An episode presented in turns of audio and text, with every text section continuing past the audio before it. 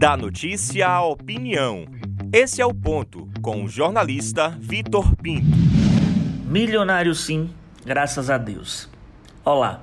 Sim, para o governo federal eu sou milionário. E eu explico, não é por pagar uma cacetada de imposto, além daqueles que a gente paga nos embutidos dos bens de consumo ou serviços, mas pelo fato, eu sou milionário pelo fato de possuir uma simplória estante de livros em casa. Eu falei sobre esse assunto no ano passado e eu vou tornar a repetir o meu repúdio à tentativa de atochar imposto nas publicações brasileiras.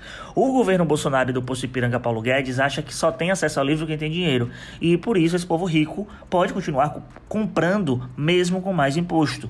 Essa mudança está no projeto da reforma tributária que está em tramitação no Congresso Nacional e versa para a extinção da isenção e o livro seria taxado em 12%. Hoje o mercado livreiro ele é protegido pela Constituição Federal, no seu artigo 150, de pagar imposto, e também nós temos uma lei em vigor, que é a 10.865 de 2004, que garante a isenção do COFINS, PIS, PASEP.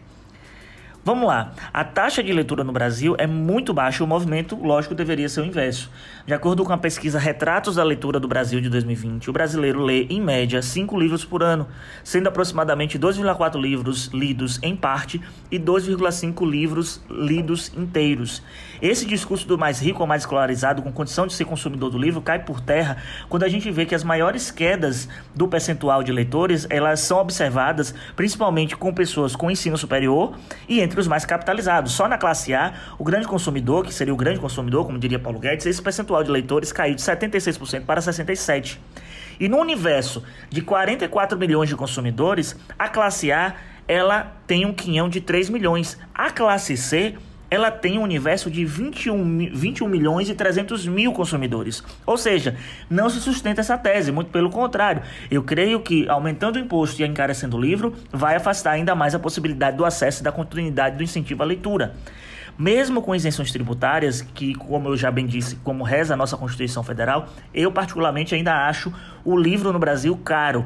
Quiçá quando esse arroxo for de fato colocado em prática, se é que vai ser colocado em prática.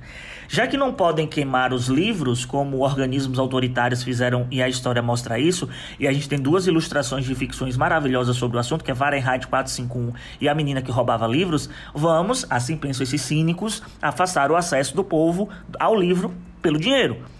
Se for para ser milionário pelos livros que tenho, eu sou sim, como eu bem disse no início, graças a Deus. Das minhas revistinhas em quadrinhos, das primeiras que li que guardo um carinho, até os livros mais densos da faculdade, as ficções nacionais e internacionais, as biografias, as publicações religiosas que gosto, de, gosto muito de ler. Esse é um dos poucos patrimônios que mantenho até então e mantenho com muito carinho. Se esse trecho da reforma tributária passar, além do governo ser o algoz pela proposta, o Congresso também se unirá a isso. E nós vemos mais o quê?